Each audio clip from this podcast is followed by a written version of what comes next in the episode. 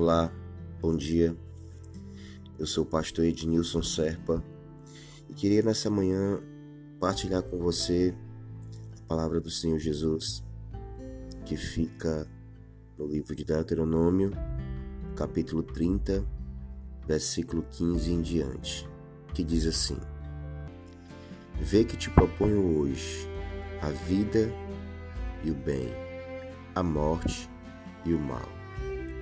Se guardares o mandamento que hoje te ordeno, que ames ao Senhor teu Deus, teus mandamentos e os seus estatutos e os seus juízos, então viverás e te multiplicarás, e o Senhor teu Deus te abençoará na terra a qual passas para possuí-la. Porém, se o teu coração se desviar e não quiserdes dar ouvido, e fores seduzidos e inclinardes a outros deuses e os servires, então hoje te declaro que certamente perecerás e não permanecerás longo no tempo na terra qual vais passando o Jordão para possuires.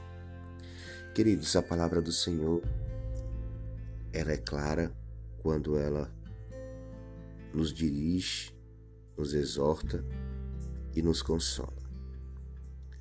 O Senhor falando sobre aqui a vida e a morte, o bem e o mal, ele vai nos dar uma condição. A condição que ele nos dá é que guardemos a lei do Senhor, é que guardemos os mandamentos do Senhor, para que possamos viver uma vida plena na graça, uma vida em que o Senhor possa nos conduzir. Bênção, amados, se nós o obedecermos, e maldição, se nós o rejeitarmos. Certamente o Senhor tem o desejo de nos abençoar. O Senhor tem o desejo de nos conduzir até a terra na qual Ele tem preparado para nós desde a fundação do mundo. E a terra que Ele tem preparado para nós é os céus, então lute a cada dia para viver uma vida íntegra na presença de Deus, o adorando em espírito e em verdade, para que Ele possa te encontrar, para que Ele possa olhar para você e dizer: Vais o meu servo e vais a minha serva, a qual tenho prazer de testificar. Porque foi assim também que o Senhor fez com Jó, quando o inimigo o tentou acusar. E o Senhor justifica todos aqueles que andam segundo os seus propósitos.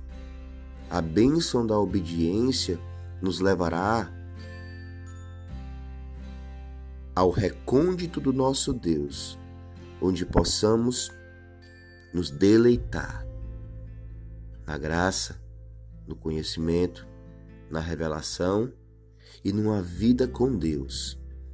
Então, meu querido e minha querida, vença hoje, na certeza que o Senhor tem te dado direcionamento correto. Então, olha para a palavra, busca-o incessantemente e verás que ele tem o desejo de te abençoar. Mesmo que tudo pareça ser contrário, mesmo que pareça tudo não vier a dar certo. Mas mantenha o seu coração no Senhor.